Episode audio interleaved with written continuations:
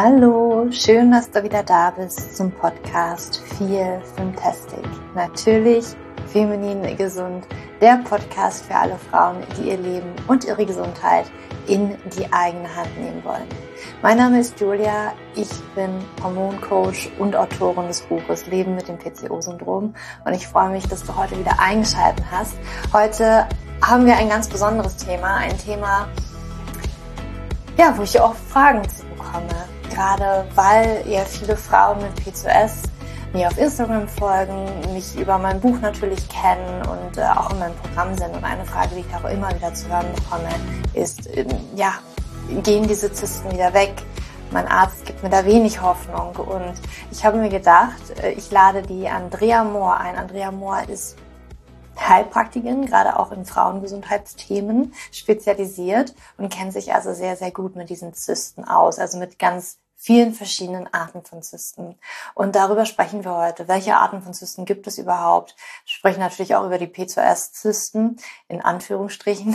Sie werden natürlich als Zysten bezeichnet, aber sind erstmal grundlegend schon auch verschieden von anderen Zysten. Du wirst heute feststellen, es gibt noch ganz unterschiedliche Arten von Zysten und wie diese vielleicht auch entstehen können und was man aber auch präventiv machen kann und ob eben diese von alleine wieder zurückgehen, ob es wirklich einen operativen Eingriff braucht. Darauf wollen wir eingehen und natürlich auch, was ganz spannend ist, was, worauf wir auch heute in diesem Interview eingehen, das ist die seelische Komponente. Also wir fokussieren uns ja immer sehr auf die Ernährung, auf die Bewegung, aber tatsächlich auch ja Emotion, Seele, das alles beeinflusst natürlich auch unseren Körper ja, die Psyche. Und äh, darüber haben wir auch gesprochen. Und bevor wir in das Interview jetzt reinstarten, wollte ich dir auch nochmal sagen, heute, ja, ist, wo das Interview jetzt erscheint, der 9. Dezember. Das heißt also, das neue Jahr fängt bald an. Und ich werde im Jahr 2022, Gott, ist es schon soweit? Ja, es ist schon 2022 im nächsten Jahr, ähm, kein Hormon-Kickoff machen, weil ich andere Projekte gerade verwirkliche. Aber wenn du im Jahr 2022 deine Hormone natürlich ins Gleichgewicht bringen möchtest, dann kann ich dir meinen Hormon-Kickoff, die Aufzeichnungen vom Jahr 2021 sehr ans Herz legen. Du bekommst dort alles, wirklich alles, was wichtig ist für deine Hormonbalance, um die ersten Schritte zu gehen, um den Stein ins Rollen zu bringen, um wirklich auch mal ein bisschen mehr zu verstehen, wie alles auch zusammenhängt. Ja, wir gucken uns die vier wichtigsten Säulen an. Und ja, du kriegst alle Inhalte, die stehen dir mindestens ein Jahr nach ja, Anmeldung zur Verfügung. Das heißt also, wenn du dich jetzt anmeldest, stehen sie dir auf jeden Fall das gesamte Jahr 2022 zur Verfügung und du kannst so Schritt für Schritt deiner Hormonbalance etwas näher kommen. Und ja, das wollte ich dir einfach nur noch mitgeben. Und jetzt starten wir in dieses wundervolle Gespräch über ja, dieses Thema Zysten. Welche Arten gibt es? Was können wir tun? Viel Freude dabei.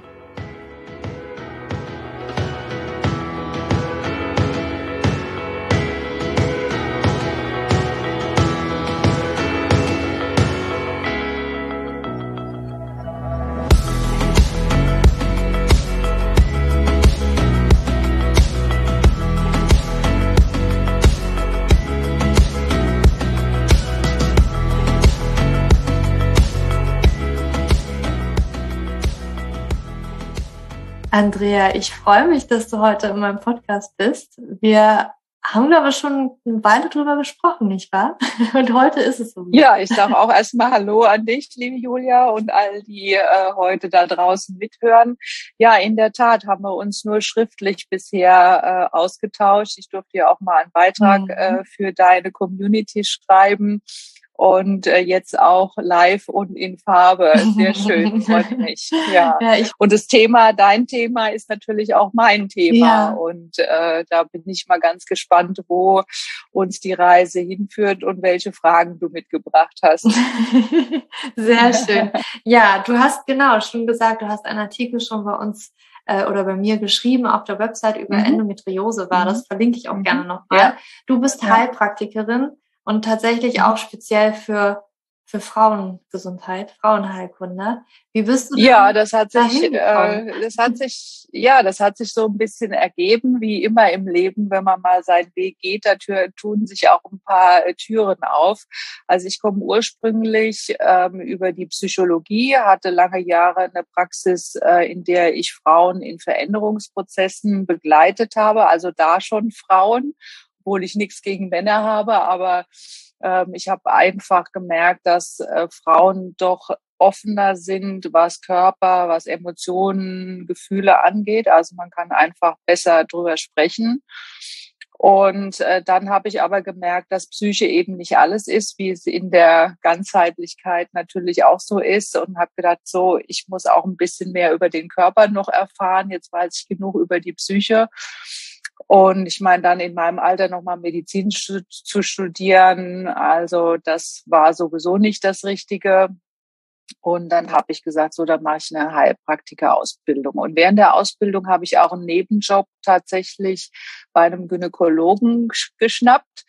Und ähm, das hat mich dann halt auch fasziniert und äh, wie er da vorgegangen ist, mit welchen Themen die Frauen kommen. Und dann habe ich gesagt, ja, das liegt da jetzt auf der Hand, dass ich das auch mal in meiner Praxis mache. Und es gab seinerzeit noch nicht so viele Heilpraktikerinnen, die sich das getraut haben, muss ich sagen, auch sich dann zu spezialisieren. Es kommen aber immer mehr dazu. Ich trage auch dazu bei, weil ich die Kolleginnen noch ausbilde in ganzheitlicher Frauenheilkunde. Also es gibt immer mehr und das ist auch schön, weil es ist ein Riesenbedarf halt da. Mhm. Ein Bedarf nach Aufklärung und nach Alternativen. Ja. ja, spannend, dass du aus der, ich sage jetzt mal, psychischen Ecke kommst und dann gesehen hast, dass das ist nicht alles. Bei mir war das ja tatsächlich so, ich bin erstmal so Ernährung ähm, und Bewegung und dann irgendwie auch das mhm. Ist auch nicht alles.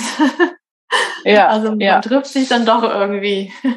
so ist es. Egal an, an welchem Ende man anfängt, man trifft sich dann doch immer. Und es ist natürlich so, dass ich heute auch ähm, sehr viel Impulse äh, gebe für die Psyche. Also ich finde, jedes Organ, jede Erkrankung ist auch eine ja, wie soll ich sagen, ein Hilferuf oder eine Nachricht von der Seele, von der Psyche. Die Impulse gebe ich mit, aber ich muss es trennen. Also ich habe heute hier äh, in meinem Netzwerk halt ganz, ganz viele Heilpraktikerinnen für Psychotherapie, mit denen ich arbeite, auch mal natürlich ähm, Psychologen. Äh, und das klappt dann ganz gut, dass wir dann einfach so im, im Dreieck die Frau beraten und begleiten. Ja. Sehr schön. Ja, ich habe mich gerade tatsächlich eben darüber unterhalten. Auch Endometriose war das auch. Mhm. Und äh, ja. was bei ihr da, also hat sie nicht mehr, aber wie die Psyche mhm. tatsächlich, also wie sie vermutet, ja. dass das eigentlich bei ihr ein ganz großer ja. Punkt war. Ja, ja. Ja, also das ist zwar nicht unser Thema heute, aber die, sagen wir mal, rund um den Zyklus. Mhm. Ähm, das ist ja sowas von weiblich. Ja, und äh, da kann es natürlich sehr gut sein, dass egal welche Symptome auftreten, eben auch die Rolle der Frau ähm, damit beteiligt mhm. ist. Also wie sieht man sich als Frau? Und wenn wir heute ja äh, sicher über die Zysten sprechen, dann kommen wir ja auch noch mal auf das Thema zurück. Was kann da die psychische ja. Ursache ja. sein? Ja. Genau, dann steigen wir doch mal ein, Thema Zysten, ja. weil das ist natürlich ja. äh, etwas, was, ich glaube, fast alle Frauen, die mir folgen, betrifft. Zumindestens ähm, meistens ja eine ganz bestimmte Art an Zysten, die PCO-Zysten, die P2S-Zysten. Mhm. Aber es gibt ja noch andere und ich glaube, dass das in vielen Köpfen gar nicht so wirklich klar ist, dass es da auch Unterschiede geben kann, dass es da unterschiedliche gibt. Ähm, Vielleicht kannst du uns einmal ganz kurz erklären, welche, welche verschiedenen Zysten gibt es da eigentlich und wie unterscheiden die sich vielleicht auch untereinander? Mhm. Ja, also erstmal schon äh, der Einstieg in das Wort Zysten. Ähm, das ist, wie du gesagt hast, auch sehr negativ besetzt. Es ist mit sehr viel Angst verbunden. Und das muss man erstmal sagen. Ähm, das, was Zysten genannt wird, ist nicht immer eine Zyste. Und äh, ich will mal ein paar Beispiele dafür geben. Aber zuerst, wie das halt immer so im Leben ist, fängt es ja bei der Entstehungsgeschichte an. Und da finde ich es immer wahnsinnig verschwenderisch, wie der Körper so der Frau einfach da umgeht und was er bereitstellt. weil wir haben, sobald eben die Anlagen gegeben sind, haben wir keine Ahnung, die Literatur streitet sich, aber wir wollen es mal nicht auf eine Million begrenzen. Also haben wir Millionen an Eibläschen, also an Eizellen. Und wenn wir auf die Geburt, äh, wenn wir zur Welt kommen nach der Geburt, sind es dann nur noch ein paar hunderttausend, also vielleicht vierhunderttausend. Und jetzt muss man sich vorstellen, dass ähm, wir kennen das ja immer auch so vom Kinderwunsch, die Frauen, ja, man will immer ein Eibläschen. Das ist aber ja gar nicht der Fall, sondern man äh, weiß, dass in jedem Zyklus bei der Frau 10 bis 30 Eibläschen eben reifen, die heißen Follikel. Und 400 gar nicht zur Reifung kommen, einfach untergehen, warum auch immer. Ja, also das ist jetzt erstmal ein ganz normaler Vorgang. Und dann ist es eben auch so, dass äh, in der Menopause dann tatsächlich gar keine Eizellen mehr da sind. Also in diesen Jahren der Fruchtbarkeit werden die auch verbraucht. Und jetzt können wir schon da mal reingehen, dass ähm, das meiste oder das Übliche, was man kennt, sind eben Follikelzysten. Mhm. Ja, also es ist eben, oder Funktionszysten wird es auch genannt. Das ist ein ganz normaler Ablauf im Zyklus. Das Eibläschen äh, springt nicht, aus welchen Ursachen auch immer. Es bildet sich nicht zurück und es hängt da einfach. Und äh, der Körper lagert Flüssigkeit an ein. Das ist immer erstmal ein Prozess, weil er denkt, oh, vielleicht ist da ja was Giftiges, was Gefährliches, da will ich mal meine Mauer drum bauen und kapselt es erstmal ein.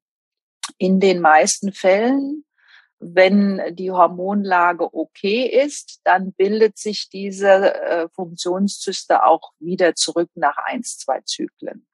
Und jetzt ist es sehr wichtig, dass wenn Frau eben zum Gynäkologen geht und ein Ultraschallbild machen lässt, dann soll sie mal an zwei verschiedenen Zeiten im Zyklus gehen. Weil wenn ich jetzt direkt um diese Eisprungzeit bin oder kurz vorher, dann habe ich natürlich diese Follikelzysten. Und ich empfehle immer direkt äh, nach der Periode oder auch am letzten Tag der Periode dann mal hinzugehen, weil dann müsste eigentlich dieses Eibläschen weg sein. So, das ist erstmal das Allermeiste. Das kommt am häufigsten vor.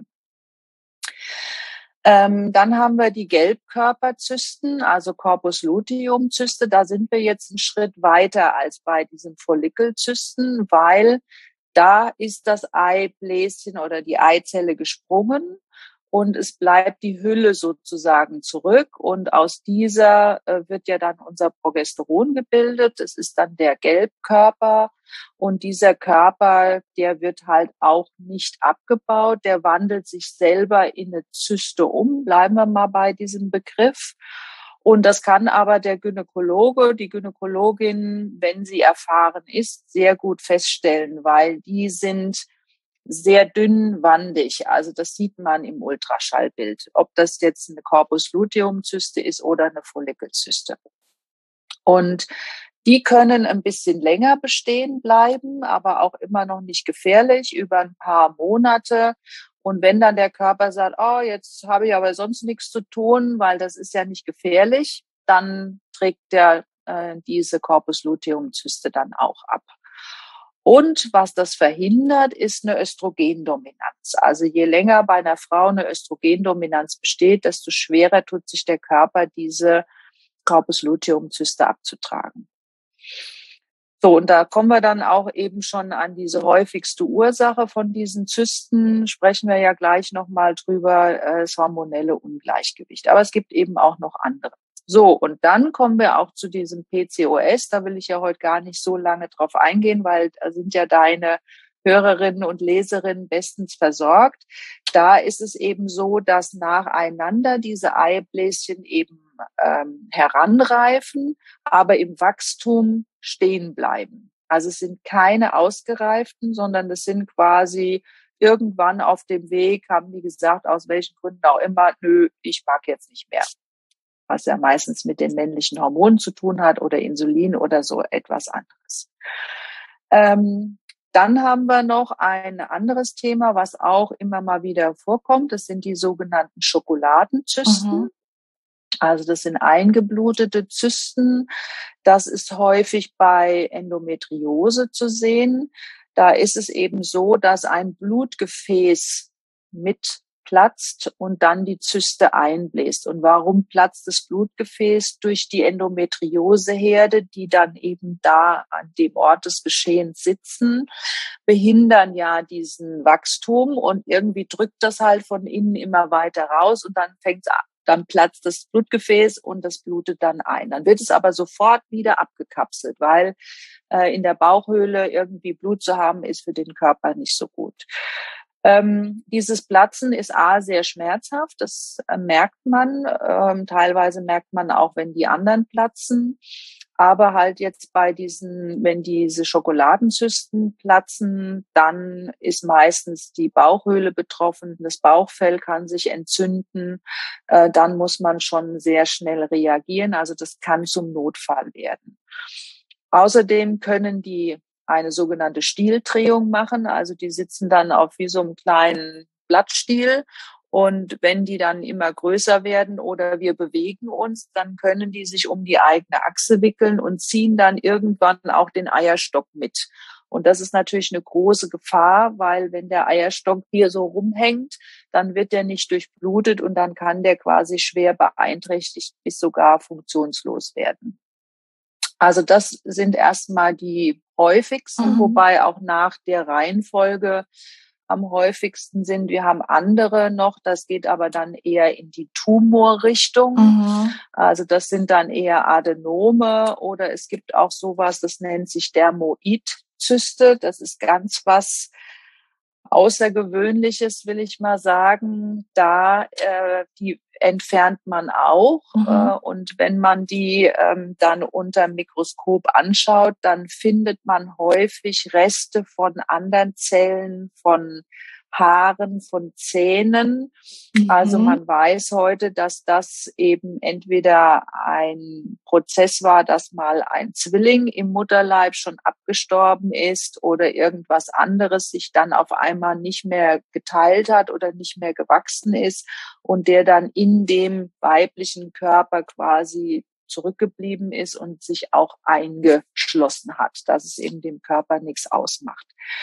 Also das sind erstmal so die ganzen Arten, mhm. die wir äh, mhm. haben. Wenn du jetzt zum Beispiel von dieser letzten Zyste auch gesprochen hast, ist es dann richtig anzunehmen, dass die dann nicht mehr im Eierstock wäre, sondern schon weiter gewandert? Äh, nee, weiter wandern tun die nicht. Mhm. Also die bleiben schon auch am Eierstock mhm. äh, hängen. Das hat halt mit der Genetik zu tun, weil ja im Eierstock quasi die Anlagen der Eizellreifung mhm. sind. Und da wollte ja, wenn man das mhm. jetzt mal so sagt, was wachsen. Also dann wollte sich eine Eizelle teilen und mhm. entwickeln, ist aber aus welchen Gründen auch immer dann nicht weitergewachsen, mhm. sondern hat sich dann eben abgekapselt und man findet eben diese Reste. Ich finde es immer sehr interessant. Also ich habe nicht viele Patientinnen damit, aber doch so ein paar, so eine Handvoll, dass es nicht frühzeitig erkannt wird. Also es kommen teilweise 35, 40-jährige Patientinnen mit so einer Zyste, wo ich dann sage, ey, das ist ja nicht gestern gewachsen. Und äh, manchmal ist es so, dass die Gynäkologen, und da bitte ich doch alle drauf zu achten, wir bringen auch unseren unser Auto in die beste Werkstatt, also dass man da auch zu einem Arzt, zu einer Ärztin geht, die die neueste Technik hat, die sich gut auskennt damit, lieber dann mal wechseln ähm, weil die Frauen sagen mir dann, ja, der konnte auch den einen Eierstock häufig nicht sehen. Ne? Das kann ja passieren, dann liegt der Darm irgendwie davor oder ähm, nee, hat man gar nicht gesagt, weil man wollte mich eben nicht nervös machen, man wollte das erstmal still beobachten. Also das sind dann so Aussagen. Ja. Okay, okay. Du hast auch über Schmerzen gesprochen. Ähm, ist es grundsätzlich, dass man Zysten merkt? Merkt man sie, wenn sie platzen? Merkt man sie, wenn sie da sind? Was ist dann da so deine Erfahrung?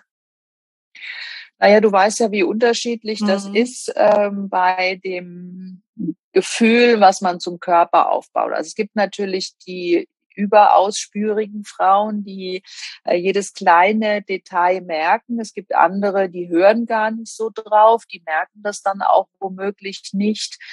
Ähm, also sagen wir mal, in einem sehr, sehr kleinen Bereich würde ich erstmal sagen, merkt man das als Frau nicht. Je größer die dann werden, und da kommt auch die Größe darauf an, wo liegen die Eierstöcke, wie sieht das drumherum aus, ja, also wenn ich zum Beispiel einen sehr aufgeblähten Darm habe, der ist nun mal auch da in der Nähe, dann kann es schon sein, dass da was drückt. Ja, dass ich das eher merke als jetzt eine andere Frau, die die gleiche Größe hat. Mm, und dann merkt man das, sagen wir mal, bei verschiedenen Bewegungen, ja, dass man dann, dann äh, denkt, wenn man Sport macht oder wenn man sich irgendwie bewegt, oh, da sticht jetzt irgendwas mhm. im, im linken oder im rechten Unterbauch. Meistens ist es ja einseitig. Und ähm, beim Sex, beim Sex merkt man es, also beim Geschlechtsverkehr, das kann ähm, auftreten, je nachdem, welche Stellung man eben hat. Und wenn es platzt, dann merkt man es auch in den allermeisten Fällen. Aber dann ist ja die Frage, gehst du dann gleich zum Arzt? Weil jeder hat mal Bauchweh oder äh, verzerrt sich beim Yoga oder so irgendwas, ja, oder merkt so, oh, jetzt kommen meine Tage und wie habe ich da jetzt kommen die schon mhm. und dann ist es nach ein paar Stunden wieder gut und dann geht man dem auch nicht weiter. Ähm, es ist sehr, sehr bedeutend, wenn es eben langanhaltende Schmerzen sind und die Frau kriegt auch Fieber oder sowas, weil dann ist eben tatsächlich der Bauchraum mit betroffen, entzündet, ne, weil mhm. einfach da jetzt was reingelaufen ist, was da nicht hingehört. Okay, okay. Aber ansonsten, wenn das eben nicht der Fall wäre und man sagt, okay, so eine Zyste ähm, platzt und wird auch, ich sage jetzt mal, ab transportiert vom Körper. Genau. ja. Also wir haben ja ein hoffentlich gut funktionierendes Immunsystem, was wir auch immer fordern sollten und dem auch einen hohen Stellenwert beimessen. Und dann ist es tatsächlich so, dass wenn irgendwo ein Prozess im Körper ist, dass der die Immunabwehr das merkt und ich sage mal, da kommen dann so kleine Pac-Mans, ja, die kommen dann und fressen dann wirklich das auf, was da ähm, übrig geblieben ist. Wenn eine Frau eine Autoimmunerkrankung hat, zum Beispiel ein Hashimoto, was ja nicht so selten vorkommt, dann muss man immer bedenken, dass da das Immunsystem sowieso ein bisschen verrückt ist, ja, also neben der Spur ist und mit anderen Dingen zu tun hat. Ähm, und dann kann es schon mal sein, dass sowas nicht bemerkt wird. Also gerade bei Endometriose, da ist ja, man spricht ja auch häufig oder kommt immer mehr zu der Erkenntnis, dass es möglicherweise eine Autoimmunerkrankung ist, die Endometriose, genau wie man jetzt auch vom PCOS als mögliche Autoimmunreaktion spricht. Also das kann man natürlich gucken ähm, ist da irgendwo eine Autoimmunerkrankung und muss ich da besonders vorsichtig sein. Aber in den allermeisten Fällen wird es abtransportiert. Okay, okay. Du hast ja schon angesprochen, dass wir noch über die Gründe auch darüber, also da davon ja. Gründe dafür ja. sprechen möchten, ähm, warum denn Zysten eventuell entstehen und sind die für jede Zyste kann man sagen, das sind so immer die ähnlichen oder gibt es unterschiedlich, dass jede Zyste vielleicht andere Ursachen hat? Mhm. Mhm. Naja, ich will mal so sagen, zwei, die können wir ja gut ausmachen. Ähm, also die Endometriose-Zysten, da ist halt dann äh, die Endometriose die Ursache. Und ich will auch ein bisschen die Angst nehmen. Ich habe auch Patienten, die haben eine Schokoladenzyste gehabt, haben die auch entfernen lassen, aber da ist sonst keine Endometriose gefunden worden im Bauchraum. Also das muss nicht bedeuten, oh, Schokoladenzyste, jetzt ist mein ganzer Bauchraum voll mit Endometriose. Endometriose. Also das muss nicht sein. Also da wissen wir natürlich die Ursache, dann müssten wir gucken, wie würden wir eine Endometriose behandeln. Das ist aber jetzt erstmal nicht das Thema heute. Dann weißt du genau, wenn es eine perlschnurartige Anreihung von Eibläschen ist, dann haben wir eben ein PCOS, da kennen wir auch die Gründe. Und die anderen, also sagen wir mal diese Follikelzysten und auch der Gel die Gelbkörperzyste, da fragen wir uns schon, was stört den normalen Ablauf? Weil es gibt ja einen normalen Ablauf, normal in Anführungsstrichen. Weil bei den Follikelzysten wird ja ein Eibläschen produziert. Das ist schon mal die Voraussetzung. Bei der Corpus luteum Zyste wird ja auch, ist ja auch der Eisprung sogar vollzogen worden. Und dann muss man halt schauen, hormonell einmal. Was trägt dazu bei, dass das Eibläschen nicht richtig springen kann? Dann guckt man meistens die Situation erste Zyklusphase plus rund um den Eisprung die Hormonlage an. Und bei dieser Corpus luteum Zyste, da guckt man sich dann an, ähm, wie ist die zweite Zyklusphase, wie ist das Progesteron beispielsweise. Also das wäre schon mal die hormonelle Sache, die man machen kann. Äh, eine andere Möglichkeit ist auch zu schauen, was verhindert denn sonst noch so einen Eizellaufbau oder einen Eisprung. Und da haben wir natürlich eine, noch eine ganze andere Handvoll. Fangen wir mal an bei Schilddrüsenstörungen.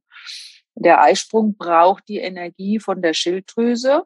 Also ist da was vielleicht nicht in Ordnung. Dann ein ganz wichtiges Thema ist das Hormon Prolaktin. Prolaktin ist ja vielleicht bei einigen Frauen bekannt als das Stillhormon. Das wird eben während des Stillvorgangs ausgeschüttet, nicht nur um die Milchproduktion anzuregen, sondern auch um den Eisprung zu verhindern. Also der Körper meint ja gut, der will halt äh, in den ersten Monaten der Stillzeit die Frau so ein bisschen schützen, dass sie nicht sofort wieder schwanger wird. Das kann gut gehen, kann aber auch nicht, je nachdem, wie stark das Hormon da ist. Aber jetzt die Frage, ja, jetzt stille ich nicht, warum ist denn dann sonst mein Prolaktin wichtig? Ja, also abgesehen von ganz bösen Sachen, es gibt auch äh, Tumore, die ihrerseits Prolaktin bilden. Dann sind die Werte aber exorbitant hoch. Das wissen meistens die Frauen. Und zweitens, was sie meistens nicht wissen, ist, dass sie über Stress ihr Prolaktin erhöhen können. Also, ich weiß, die meisten von euch können das Wort Stress schon gar nicht mehr hören. Es ist halt aber auch nicht wegzudenken aus unserem Leben. Und deshalb ist es auch als mögliche Ursache immer mit zu berücksichtigen. Ja. Und ähm, das ist sehr häufig ein Thema äh, bei Stress, dass die Nebennieren, das sind ja unsere Organe, die für die Stressverarbeitung zuständig sind, dass sie eben am nicht platzen oder am Sitzen bleiben der Follikel mitbeteiligt mhm. sind. Also das sind jetzt erstmal sehr, sehr häufige äh, Ursachen für die Probleme. Okay, okay.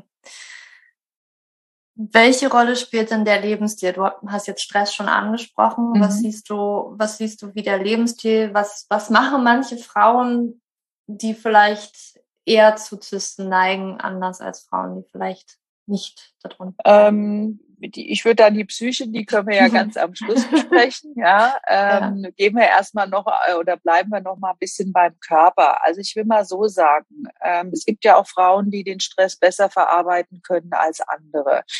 Das hat meiner Meinung nach den Ursprung da. Das habe ich auch schon mal in einem Interview gesagt. Äh, es kommt so ein bisschen aus der chinesischen Medizin, dass wir Menschen mit einer bestimmten Nierenenergie auf die Welt kommen. Also für die Chinesen ist ja die Niere der Sitz des Urvertrauens, der Sitz der Energie, der Lebensenergie. Und ähm, deshalb ist es auch so unterschiedlich. Manche Frauen haben halt eben einen riesen Paket, was sie mitbringen, einen riesen Rucksack. Da ist ganz viel Resilienz, ganz viel Abwehr, ganz viele äh, gute Sachen drin. Und andere müssen sich halt so mit so einem kleinen äh, Cocktailtäschchen, äh, sagen wir mal, äh, zufriedenstellen. Und das ist schon mal die Konstitution, die wir mitbringen. Und wenn jetzt so eine Frau, die eben wirklich nur ein kleines Päckchen äh, mitbekommen hat, sehr über ihre Maßen lebt, dann ist auch in frühem Alter nicht mehr viel da, weil diese Nierenenergie kannst du schwer auffüllen. Du kannst nur sehen, dass du sie hältst. Aha. Ja. Und äh, da kann man jetzt neben dem normalen Stressalltag, kann man natürlich auch drauf schauen, ähm, wie ist die Ernährung beispielsweise. Ich kann äh, mit einer guten, vollwertigen Ernährung sehr viel Kraft dem Körper geben. Und von der Ernährung, ich bin sehr großer Freundin von basischer Ernährung. Ähm, das ist schon mal gut. Es ist auch wichtig für mich und äh, das empfehle ich meinen Patienten auch, die tierischen Produkte so niedrig wie möglich zu halten. Am besten erstmal gar keine tierischen Produkte zuzuführen. Dann äh, gucke ich auch immer auf Jodmangel. Mhm.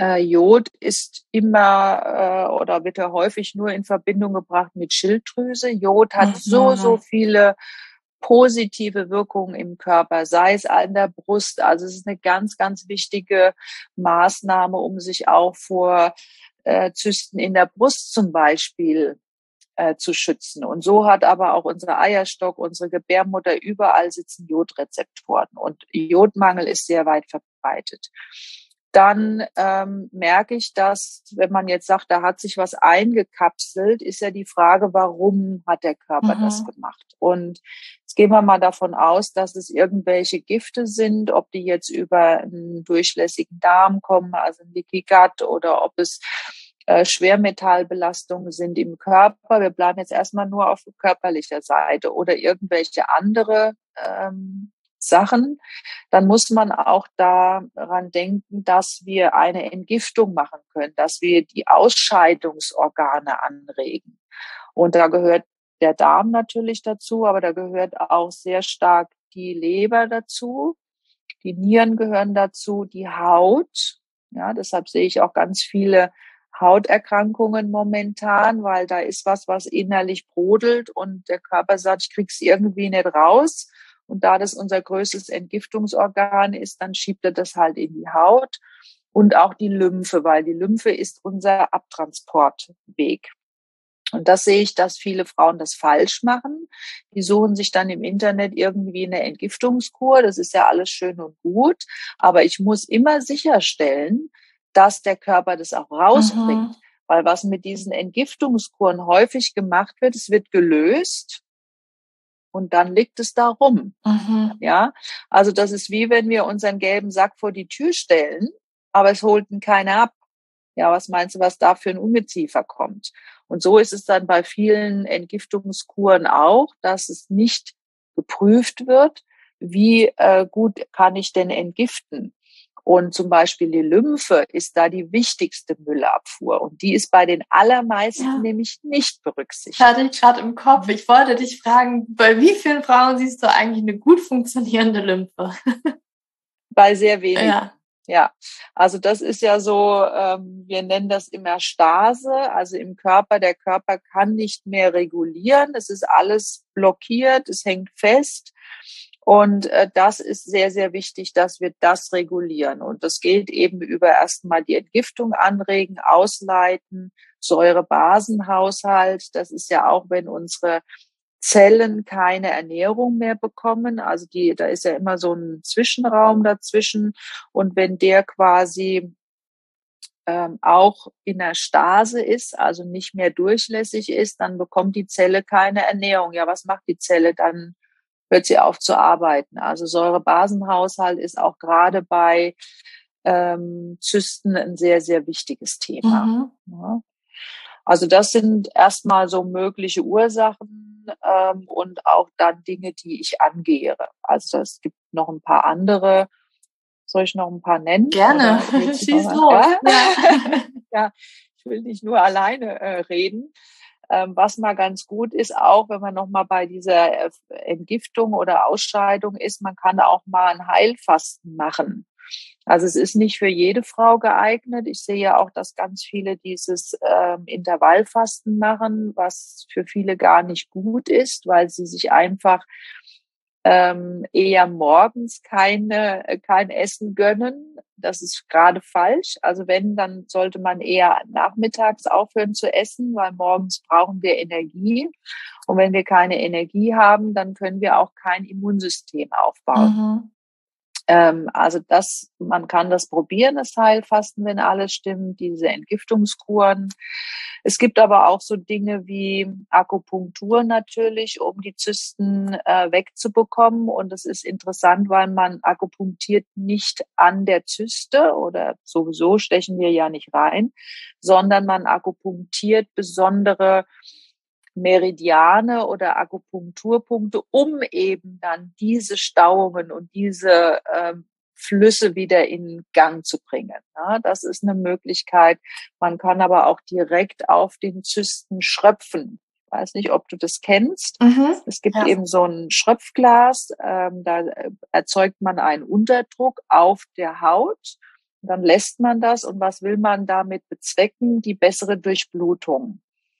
Und alles, was gut durchblutet ist, bringt auch die Abwehr dahin, weil wo, wie soll die sonst dahin kommen? Also deshalb ist es auch sehr wichtig, außer bei Endometriose, dass man eben im Bauchraum versucht, alles zu tun, die Durchblutung zu fördern. Es kann eben dieses Schröpfen sein. Man kann das auch selber machen. Man kann zum Beispiel Heilerde warm machen, in Wasser auflösen, so eine Art Brei machen und den dann mal auf den Bauch legen, schön zudecken, schön warm halten. Man kann verschiedene Salben versuchen mit pflanzlichen Stoffen. Äh, Kupfer ist ein sehr schöner Krampflöser. Kupfersalbe gibt es auch. Und mein Favorite ist das Moorbad, also diesmal mit zwei O geschrieben, nicht ich mit O. Warum dein Favorite? Aufgrund deines Namens? Nein. ja. Das ist ein Heilmoor. Ähm, also es ist schon so eine Art Schlammpackung ähm, kann man kaufen und kann sich da in eine Badewanne reinlegen. Man kann aber auch nur einen Umschlag machen, weil es ist eine Schweinerei. Also das ist dann schon sehr schlammig und dreckig in der Badewanne. Man kann dann auch einen Umschlag nur machen. Man kann den auch trinken. Es gibt auch Trinkmoor. Mhm. Also das ist eine, finde ich, eine super Sache auch zum Beispiel bei im Kinderwunsch, wenn man merkt, mhm. da sind eigentlich die Eierstöcke da, der Zyklus kommt normal, aber irgendwie ist das Gefühl, mhm. die Durchblutung passt nicht. Ja, also alles, was man im Unterleib anregen will, passt es mhm. gut. Ja, das sind so ein paar äh, körperliche Themen. Vitamin D ist natürlich auch sehr wichtig, die Vitalstoffe. Ähm, gibt auch Homöopathie. Wer, also ich bin jetzt niemand, der in der klassischen Homöopathie ausgebildet ist. Ich habe natürlich so ein paar Komplexmittel, die man versuchen kann, aber das rate ich nicht, das alleine zu mhm. machen. Also da muss man dann schon zum Therapeuten gehen. Ja, ja. ja da hast du ja schon ganz viel genannt. Da möchte ich jetzt aber doch noch auf die Psyche zu sprechen. Ja. Was hast du für Erfahrungen gemacht? Was gibt es da für tiefer liegende Dinge, die vielleicht auch Anteil an diesen Zysten haben? Ähm, wir haben ja eben gesagt, was kann an körperlichen Giftstoffen in dieser, äh, in diesem, in dieser Abkapselung sein? Also welches Wasser ist da drin? Ist es ähm, ja, würde ich mal sagen, ein giftiges Wasser? Ist das ein, ein, ein, Tümpel, der schon lange umgekippt ist und steht? Oder ist es eben, wie, wie ich es ganz gerne nenne und andere auch ein Seelenwasser, was sich darin sammelt? Und das Seelenwasser, ähm, das kann ganz unterschiedlich sein, äh, bespreche ich äh, klar mit den, Therape äh, mit den Patientinnen ich will mal so ein paar Aussagen ähm, einfach jetzt hier reingeben, ein paar Impulse. Also es gibt Frauen, die sagen dann, ähm, ja, ich habe immer den Wunsch gehabt, in dem und dem Beruf zu arbeiten. Meine Eltern wollten, dass ich das und das werde. Ähm, ich mache den Job, ich habe aber keinen großen Spaß. Ich würde lieber das und das machen. Also dass möglicherweise abgekapselte Wünsche da sind dass bestimmte Entwicklungen, Entwicklungsschritte nicht gemacht werden konnten. ähm, weil auch irgendwie ein Druck von außen da war. Ähm, und hm, ja, es kann natürlich auch ein Schmerz sein, der sich da abkapselt, also irgendein Trauma, irgendeine schmerzliche Muster, ähm, was sich schon von Kindheit da eingeprägt hat. Manchmal sind es auch Übergriffe, die man dann ähm, feststellt. Es muss nicht immer körperlich sein, es kann auch verbal sein. Ähm, Aussagen wie, ähm, ja, wir hätten uns eigentlich einen Junge gewünscht oder äh, was willst du schon als Mädchen? Du musst dich eh immer durchboxen. Ähm, so sowas in der Art und Weise, dass sich das einfach abkapselt, weil die Psyche sich nicht anders helfen kann ähm, und dann eben das ablagert, bis es dann Zeit geworden ist, diese Themen ähm, zu bearbeiten und zu besprechen. Ähm, es ist ja auch so, dass das Eibläschen, was da ist, nicht springt oder nicht richtig äh, sich entwickeln kann. Und da stellt sich die ganz, ganz einfache Frage, wo in deinem Leben willst du fruchtbarer sein? Also es kann natürlich auch ein unerfüllter Kinderwunsch sein. Es kann eben ein Hobby sein, eine Kreativität, einen anderen Job. Ähm, also mal die Frage stellen, wo kann ich noch fruchtbar sein? Wo kann ich Ideen, Wünsche äußern, die mir aber verboten werden, unterdrückt werden, wo ich mich in einem Zwang äh, befinde? Und ähm, so ein Ohnmachtsgefühl, das ist eigentlich für mich immer das Schlimmste für Menschen, mhm. wenn sie mit Situationen nicht zurechtkommen, wenn sie sich machtlos mhm. fühlen. Ja, und das sind dann eben auch solche Themen, ähm, die Frauenrolle zu bearbeiten, die Einstellung zum eigenen Körper und so weiter. Ganz, ganz wichtig. Und ich glaube, das wird, ich glaube, man ich weiß nicht, wie es dir geht, aber ich habe immer das Gefühl, es war sicherlich auch bei mir so, deswegen bin ich sicherlich als letztes auf die Psyche gekommen und habe erstmal, ja, lieber erstmal Ernährung äh, und Bewegung, ne, das ist irgendwie das Einfachste, weil tatsächlich mh, mm, in diese das ist schmerzloser teilweise, ne? Weil das ja, anzugucken, ja. was da vielleicht die ja. Seele eigentlich möchte, was da unterdrückt wird, was da irgendwie ähm, und dann Teppich äh, und dann Teppich gehalten wird, dass das auch manchmal echt schmerzhaft sein kann. Wenn ja, absolut. Und äh, hatte ich auch gestern eine, eine Patientin, ähm, irgendwie sieben, acht missglückte Befruchtungsversuche in der Klinik, drei äh, Fehlgeburten, also zwar früh, aber doch eben ähm, und immer wieder versuchen, nee, ich will es unbedingt. Und dann habe ich ihr auch gesagt, äh, es wird nicht ohne die Psyche gehen ja, dann kommen eben dann diese, ich sage es mal, Ausreden, ja, ähm, nee, ähm, habe ich jetzt das Geld nicht dafür oder ist ein langwieriger Prozess. Und dann sage ich, ja, ja, und dann kam sie raus und sagt, ja, ich will mich dem gar nicht stellen. Ähm, ich, ich, ich kann mir vorstellen, da ist was Schmerzhaftes äh, mhm. drin. Ähm, vielleicht, dass der Vater, die, ähm, die Eltern in Frage gestellt werden oder der Partner und äh, dann ist es natürlich immer leichter, den Körper voranzuschicken und zu sagen, ja, ich habe das, mein Zyklus ist auch nicht hundertprozentig und so weiter. Das ist dann scheinbar leichter für mhm. die Menschen, den vorzuschieben.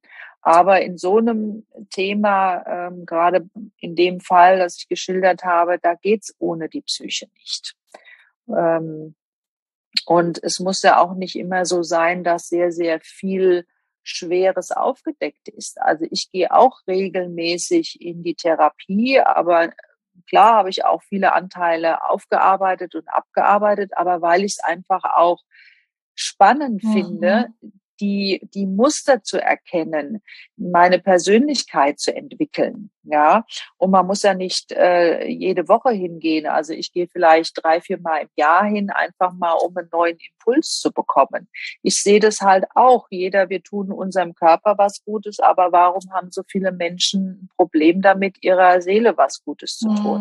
Mhm. Ja, ich hoffe auch, dass das immer mehr angenommen, nicht angenommen wird, ja. aber immer mehr als normal angesehen wird, sage ich. Ja. Ich, ich weiß ja. nämlich auch noch, ja. ähm, als damals, ähm, das fand ich ganz, ganz heftig, aber ich glaube auch so ältere Generationen, die sind da wahrscheinlich noch ein bisschen nee, also ich rede da auf jeden Fall ja. nicht. Das ist so Großeltern irgendwie gefühlt alle. Ja, oder dann die Aussage, ja, ich bin noch nicht bekloppt. Ja, ja. also dann, ne? Ja, und ähm, ja, ich habe das früher auch zu hören bekommen von meinem, von meinem Opa tatsächlich, als ich gesagt habe, ich mache jetzt Therapie. Aber ich habe gedacht, du mhm. bist stärker. Ja, als ja. das, wo ich so denke, okay, ja. ja. Ne, aber ja, wenn man das halt auch so sieht, die älteren Generationen, ja, da wird auch ganz, da wird ganz viel unterdrückt, sehe ich auch in meiner eigenen Familie. Ja, ne? ja. Und finde ich auch ein sehr, sehr spannendes Thema. Also ich wollte, ich hätte ein bisschen mehr Zeit, dann würde ich mich da noch ein bisschen mehr einarbeiten in das Thema Epigenetik, mhm. also welche Themen gar nicht unsere sind, mhm. die wir eben mitbekommen oder mittragen. Und da kann natürlich auch mal äh, eine Zyste oder ein unerfüllter Kinderwunsch gar nicht mein ja. eigenes Thema sein, sondern ähm, das eben schon mitgetragen wird. Und es zeigt sich bei mir, vielleicht hat es bei sich bei den anderen auch gezeigt, aber da gab es ja noch kein Ultraschall vielleicht oder dergleichen. Und jetzt zeigt es sich bei mir, also da habe ich doch auch die Chance, und die sollte ich dann auch annehmen. Mhm. Spannend, mega spannend. Ja. Ja, ja und äh, da geht's ja, ob das jetzt, ähm, deshalb, die Frau hat halt über ihren über ihre Emotionalität. Die, wir leben ja in einem emotionalen Körper, der Mann eher in so einer Art Funktionskörper, sage ich immer gerne als Beispiel, haben wir oder können wir einen sehr guten Zugang zu diesen Themen haben. Und die Schilddrüse ist auch ein, ein super Beispiel dafür. Da ist zum Beispiel in der Psyche das Thema Kommunikation gestört. Also ich glaube, ist ja klar, die sitzt ja auch hier am Kehlkopf, also Stimme, Sprache. Und wenn ich eben nicht das kommuniziere, was ich fühle, oder ich muss sehr viel runterschlucken, mir wird sehr viel eingedrückt, ja, mhm. aufgedrückt und ich muss es schlucken, ja, dann kriege ich auch so einen Hals. Ja, also es sind so viele Metaphern da, die, ja. die so viel Wahrheit aussagen. Ja. Mhm. ja, und da den Mut haben hinzugucken. Ja. das ist das, ja. worauf so es ankommt. Und so ja, ich ja. weiß, dass das ja. manchmal echt angsteinflößend ist, ne? Weil man so, okay, wenn ich das jetzt sage, wenn ich das jetzt mache, dann verändern sich die Dinge vielleicht in meinem Leben. Und da weiß ich ja nicht, wie sich das entwickeln könnte. Naja, weißt du, ich bin ja jetzt eher in den, in den Wechseljahren und äh, es kommt auch bald ein Buch raus von oh, mir oh. und von Isabel Morelli. Das darf ich schon mal äh, mhm. ankündigen. Da geht's eben um die Wechseljahre. Mhm. Aber es geht eben nicht um die Wechseljahre, dass man sagt, oh, noch ein Pflänzchen und noch ein Hormon ja. und damit du keine Hitzewallungen hast, ja. sondern es geht darum, schon ab 35 zu gucken, was kann ich ja. eben machen? Wie kann ich mich vorbereiten? Wo kann ich mich schützen? Welche Grundlagen ja. kann ich schon mal legen, um dann später besser durch die Wechseljahre zu kommen? Mhm. Und das ist, das ist doch das, was wir brauchen. Wir wollen doch Prozesse nicht abschneiden, sondern wir wollen sie erleben, aber halt eben so gut es mhm. geht. Und ähm, da ist es so, du musst da durch. Und warum ich da drauf komme, ist, weil du ähm, so den Aufhänger gegeben hast. Wenn ich es jetzt nicht bearbeite, jetzt heißt, heißt in deinem Alter, in den Wechseljahren, das garantiere ich dir, das kommt wieder. Ja, es kommt ja, immer wieder. Weil der Körper will es. Er will, dass du dich geistig entwickelst. Mhm. Ja. Und dann kannst du natürlich jetzt abgesehen davon, dass auch viele Frauen Hormone haben müssen, brauchen, wollen.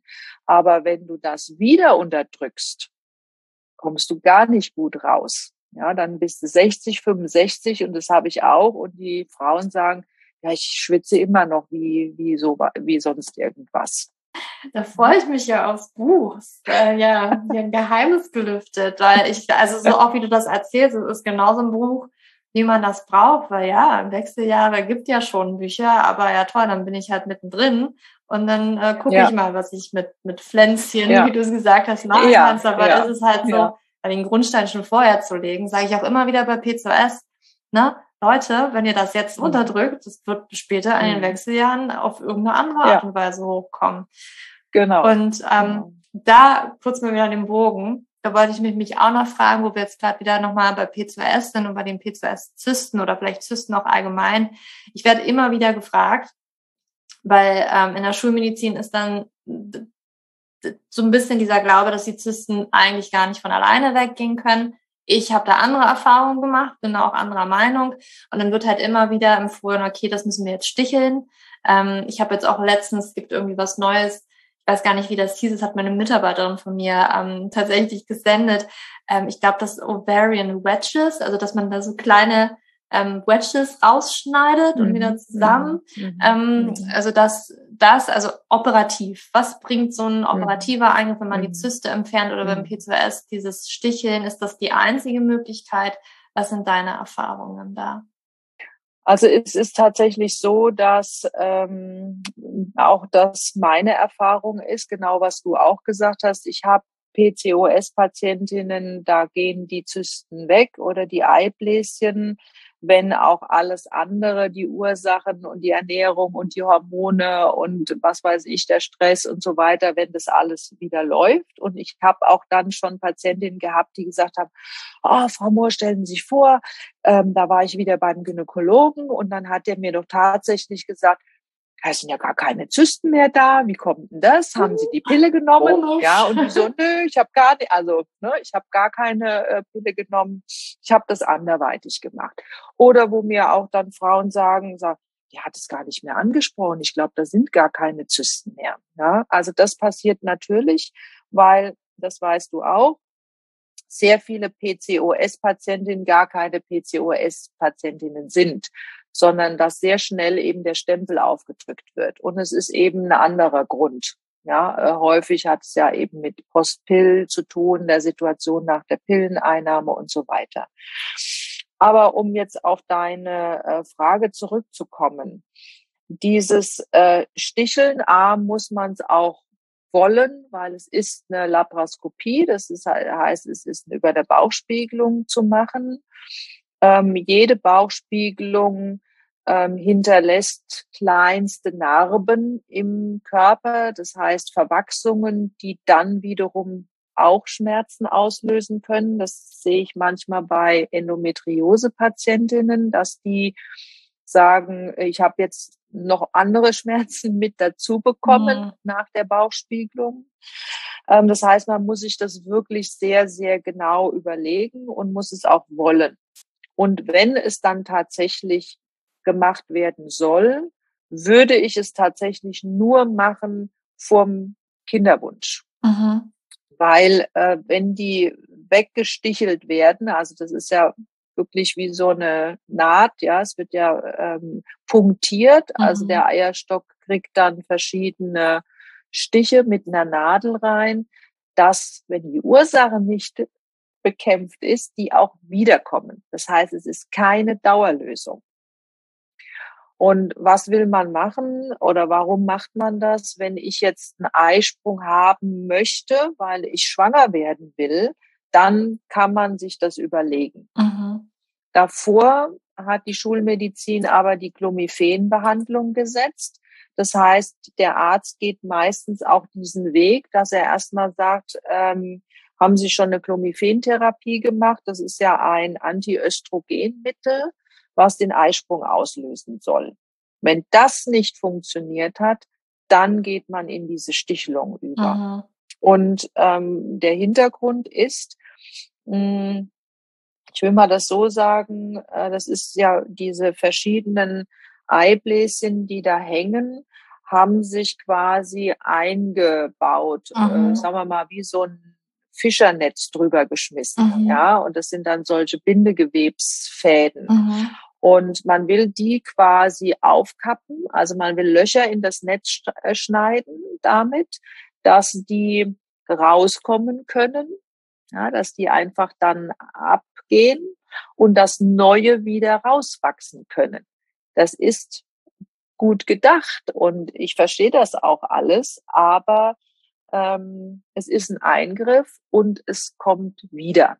Also dann nur einmal, dann zu dem Zeitpunkt, der dann auch wirklich gilt und nicht als Vorsorge oder ach, das mache ich mal alle zwei, drei Jahre oder so. Das mhm. nicht. Okay. Ja, danke dir.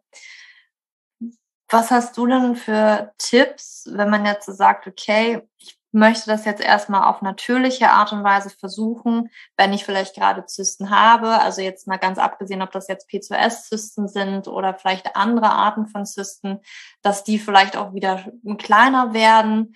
Ähm, ja, und dann vielleicht auch vorzubeugen was kann ich, was ist das, was ihr, du hast ja schon vorhin ganz viel genannt, ne, Säurebasis. Ja, also ich würde Haushalt. sagen, das sind die Dinge, die die Frau erstmal selber ausprobieren kann, eben mit der Ernährungsumstellung, äh, vielleicht mit der Durchblutung ähm, des Beckenraumes, mhm. ähm, auch mal die psychischen Themen sich mal aufzuschreiben und zu gucken, passiert da irgendwas. Man kann auch mal eine Meditation machen, man kann ähm, es ist nur ein kann, ja. Man kann auch mal gucken, kann ich Kontakt aufnehmen mit dieser Zyste?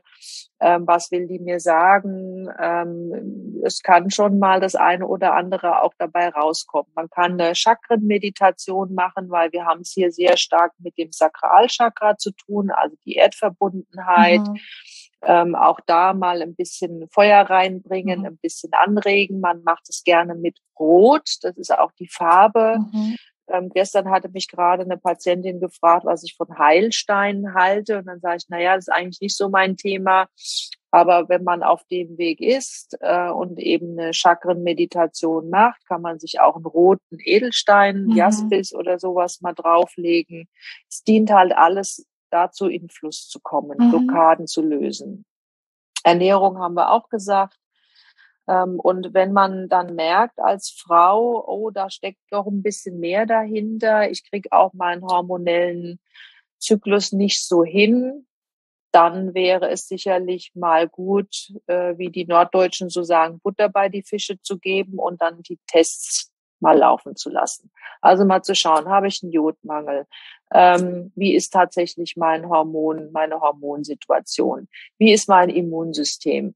Äh, was kann ich vom Darm her noch Gutes tun? Das sind dann halt mhm. dann die konkreten Begleitungen, mhm. die ich dann mit den Patientinnen mache. Mhm. Ja, und dann muss man sich überlegen, sind ja einige meiner Patienten, die von ganz Europa eigentlich kommen oder meine Beratung wünschen.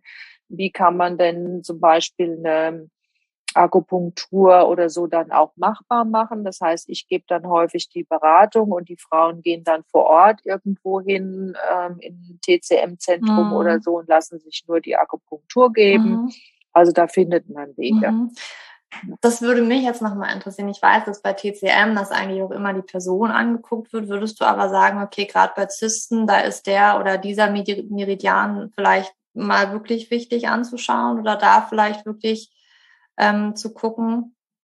Ja, also es gibt zwei wichtige, ähm, also es gibt, sind alle natürlich wichtig, aber bei dem Thema Zysten, weil es ist ja ein Stau, mhm. ähm, gibt es eben immer den Nierenmeridian, der ganz besonders wichtig ist, und der Lebermeridian. Mhm. Der Lebermeridian ist sowieso bei allen hormonellen Themen, sage ich mal, mit zu berücksichtigen. Deshalb egal welche äh, Kurs du besuchst oder welches Webinar du dir anguckst oder Blogbeitrag liest, es ist immer jemand da, der sagt, die Leber, die Leber, die Leber. Ja, und äh, das ist, sagen wir mal, die beiden Meridiane oder die beiden Organsysteme. Mhm. Du kannst es ja auch europäisch sehen. Dann machst du halt eine Nierenwickel oder machst ja. einen Leberwickel oder du machst eben Pflanzen, die mhm. beide Organe entlasten. Das kannst du ja machen. Äh, kommt immer drauf an, äh, welcher Lehre du zu, äh, zugetan bist. Aber im Prinzip, die erfinden alle nicht das Rad mhm. neu. Also es ja. geht immer auf ja. die Basics ja. zurück. Ja. Ja. spannend. Na, ich bin ja ähm, auch sehr im Yin-Yoga drin. Da geht's ja auch um ne, die Meridianbahne. Deswegen war für mich ja, gerade ja. auch nochmal spannend, ja. ne, dass man da gucken ja. kann, macht man Ja, aber auch Yoga-Übungen, ne? Also jetzt, wenn es nicht im Yin-Yoga ist, aber alles, was eben auch unser untere Rücken, äh, Beckenbereich durchblutet, äh, Drehungen, ne? die, die sind dann immer ganz gut wichtig. Ähm, also man kann da wirklich auch mit kleinen Sachen erstmal anfangen als Laie. Mhm. Ja. Ja, Andrea, wirklich danke, danke, danke für deine ganz vielen Tipps. Hast du vielleicht noch einen Buchtipp zu diesem Thema? Also ich weiß nicht, wann kommt eigentlich dein Buch raus? Also das ist jetzt vielleicht nicht speziell zu diesem Thema, aber schon mal, dass wir das äh, auf dem ähm, Schirm haben. Ja, es ist jetzt die, also ich bin in den letzten Zuckungen sozusagen mit Isabel. Es ist geplant im, im Frühjahr, April wird ja. wahrscheinlich die äh, okay. Veröffentlichung sein. Ähm, das wird man mitkriegen. Wir sind ja auch alle sehr gut unterwegs, also auch ähm, Generation Pille, da mhm. leite ich mit ähm, die, die Plattform. Also da gibt's auch viel Informationen. Also so ein, ein typisches Zystenbuch gibt es nicht. Also vielleicht können wir da mal dran arbeiten, Julia. Ja. ähm, das sind halt dann eher Bücher, ähm, wo man gucken kann, was interessiert mich. Also psychosomatisch interessiert mhm. mich eher eine Entgiftung, interessiert mich eher die Hormonsituation. Dann geht man halt auf diese Bücher. Mhm. Hast du vielleicht einen ähm, oder, psychosomatisch? Ja, also das, das Einsteigerbuch ähm, finde ich gerade zum Frauenkörper, um da erstmal reinzugehen, auch schon jungen Frauen ist Roter Mond von mhm. Miranda Gray, dass die Frau erstmal sieht, was passiert eigentlich im Zyklus.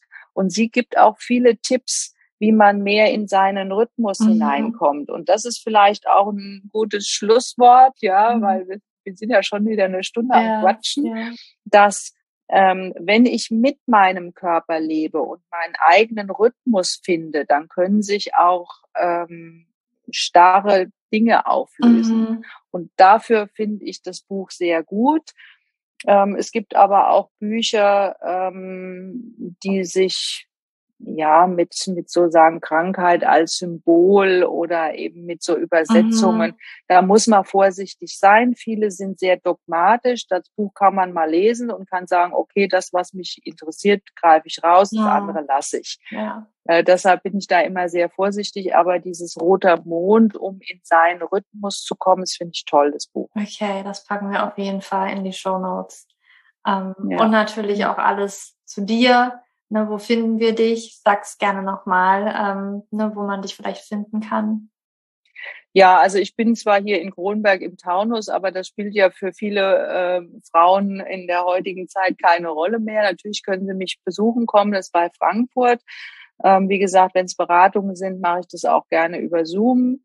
Dann habe ich einen eigenen Instagram-Account, heilpraktikerin.moor. Ich habe eine Website mit ganz, ganz vielen Blogbeiträgen, die ich selbst über die Jahre geschrieben habe. Und ich bin bei Generation Pille auf dem Netzwerk auch äh, mit dabei. Wir haben ganz viele Heilpraktikerinnen oder andere Frauen, die sich mit Gesundheitsthemen auseinandersetzen, ähm, werben können oder engagieren, äh, begeistern können, dass sie regelmäßig Beiträge schreiben, mhm. so dass da fast jede Woche ähm, ein Thema rund um die Frauengesundheit mhm. rauskommt. Okay, verlinken wir natürlich alles auf deine Website, alles in den Show Notes. Super. Und ähm, Dankeschön. ich danke dir für wirklich deine wertvolle Zeit, deinen wertvollen Input heute und von Herzen danke. Ist mir ein Vergnügen. Vielen Dank dir und euch zum, fürs Zuhören. Ich hoffe, dass du ganz, ganz, ganz viel aus diesem Interview mit Andrea Mohr mitnehmen konntest, dass du so einiges Neues vielleicht auch über deinen eigenen Körper lernen konntest und vor allen Dingen auch über die Zysten und dass sie auch nicht einfach nur so entstehen, sondern dass da vielleicht auch kleine Punkte zu beachten sind, warum sie vielleicht entstehen konnten, welche Dinge sie beeinflussen, was was sie verursachen. Und ja, ich hoffe, dass du da ganz viel auch für dich mitnehmen konntest und vielleicht auch ein bisschen mehr Mut geschöpft hast, da hm, Eigenverantwortung zu übernehmen und dich nicht so sehr in die Enge getrieben fühlst, wenn du vielleicht von ja, anderen Personen hörst, was du eventuell machen solltest, dass du da vielleicht für dich etwas besser abwägen kannst, um zu gucken, okay, was sind denn hier meine Optionen? Und ja, Du bekommst auf jeden Fall vor Weihnachten noch eine Podcast-Folge. Danach geht es dann erst wieder im Januar weiter. Und wenn du im Jahr 2022 deine Hormone ins Gleichgewicht bringen möchtest, dann melde dich zum Hormon-Kickoff an. Da kannst du auch heute schon loslegen, im Prinzip vor Weihnachten. Und dann natürlich auch nach Weihnachten im Januar auch damit starten. Das bleibt dir natürlich offen. Das sind alles Aufzeichnungen, voraufgezeichnete Videos, ganz viele Handouts, ganz viele Übungen, die dir zur Verfügung stehen, um Schritt für Schritt deiner Hormonbalance wirklich näher zu kommen und vor allen Dingen auch die vier wichtigen, eigentlich sind es fünf wichtige Säulen, also du kriegst noch eine Bonussäule, ja, die für dich wichtig sind, für deine Hormone wichtig sind. Und ich hoffe, dass dir diese Podcast-Folge gefallen hat. Hinterlass mir gerne eine ja, Bewertung auf iTunes. Ich freue mich da immer sehr. Ähm, und natürlich unterstützt ihr mir, mir, ihr unterstützt mich natürlich und vor allen Dingen auch, dass andere Frauen auch von diesen Themen profitieren. Also vielleicht kennst du auch jemanden, der Zysten hat und möchtest diese Podcast-Folge gerne mit dieser Freundin, mit dieser Bekannten oder einem Familienmitglied teilen, dann tu das bitte. Ähm, weil ich denke, dass diese Informationen, die wir hier auf dem Podcast teilen, unglaublich wichtig sind und dass das wirklich jede Frau jede Frau hören sollte, weil ja, wir da einfach wirklich auch wieder in, in die Selbstverantwortung kommen dürfen, wieder mehr Power über uns, über unsere Entscheidungen, über unseren Körper auch zurückholen dürfen und nicht die Entscheidung abgeben sollten. Und für uns da einfach die Information sammeln und zu gucken, was unsere Optionen sind und dann eben eine für uns richtige Entscheidung zu fällen. Und da gibt es kein richtig oder kein falsch, sondern es gibt einfach das, was für dich sich richtig anfühlt und was sich für dich stimmig anfühlt. Und jetzt wünsche ich dir noch einen wunderschönen Tag oder Abend, wann auch immer du diese Podcast-Folge gehört hast. Für dich umarmt, deine Julia.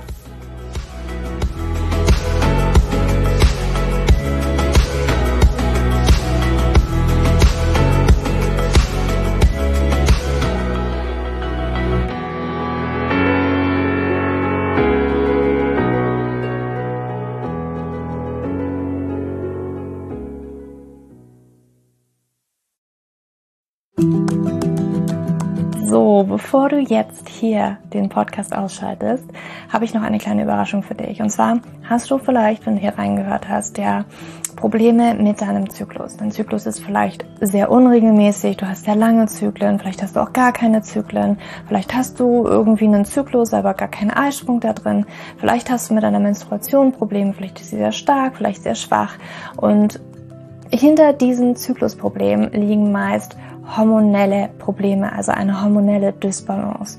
Und ich habe herausgefunden, dass es meist vier Haupthormon-Dysbalancen gibt. PCOS, hypothalamische Amenorrhoe, Schilddrüsenunterfunktion oder Nebennierenschwäche, die hinter diesen Zyklusproblem hinter deinem Zyklusproblem stecken könnten. Und ich habe einen Online-Test entwickelt, der ist komplett kostenlos, der kostet dich 0 Euro, den du einmal für dich ausfüllen kannst online und dann eben ganz bequem in dein E-Mail-Postfach die Hormonstörung oder die Hormondysbalance das Ergebnis bekommst, was auf dich wahrscheinlich eher zutrifft, um dich eben in diese richtige Richtung zu stupsen. Denn es ist so wichtig, dass wir wissen, was liegt denn eigentlich hinter meinem Zyklus Disbalancen? Warum bleibt mir eine Periode aus? Die Ursachen können so unterschiedlich sein, aber je nachdem, was wirklich die Ursache ist, dürfen wir auch immer ein bisschen anders daran gehen. Ja, das heißt, wenn ich P2S habe, dann äh, bringt mir nicht so viel, wenn ich hypothalamische Amenorrhoe Dinge tue, ja, oder wenn ich eine hypothalamische Amenorrhoe Dinge tue, können die Dinge, die ich bei P2S immer lese, die ich machen sollte, einfach meine Zyklusstörung, ja, oder den Zyklus einfach noch mehr in diesen nicht funktionalen Bereich drücken, ja, weil das einfach nicht die richtige Herangehensweise ist. Und deswegen habe ich diesen Zyklustest entwickelt, damit du für dich wirklich mal in die richtige Richtung gestupst wirst und da wirklich nochmal intensiver reingehen kannst und dass du endlich mal ähm, ein besseres Gefühl dafür hast, worum geht's hier eigentlich bei mir? Ja, warum, worum geht's hier eigentlich? Warum ist mein Zyklus vielleicht nicht gerade so rund? Und ja, das findest du auf meiner Website juliaschulz.net slash Zyklus-Test oder du gehst einfach auf die Startseite meiner Website, ähm, da einfach auf den Hormontest klicken. Und wie gesagt, der kostet dich wirklich 0 Euro. Du kriegst das Ergebnis ganz easy peasy in deinem Mailpostfach. Und das ist einfach ein gratis Angebot von mir für dich, damit du einfach ein bisschen besser in die richtige Richtung gelenkt werden kannst, weil ich weiß ganz persönlich, wie es ist, wenn man alles Mögliche versucht, aber eben nicht die richtigen Dinge und man einfach nirgendwo ankommt und landet und der Zyklus einfach nicht besser wird, sondern irgendwie gefühlt immer nur schlimmer. Deswegen schau da rein, juliaschulz.net slash Zyklus-Test und ähm, ich schreibe es dir auch nochmal in die Show Notes und ich freue mich, wenn du da einmal vorbeischaust und für dich diesen Test ja, einfach mal machst und für dich ein bisschen mehr in die richtige Richtung gestupst wirst.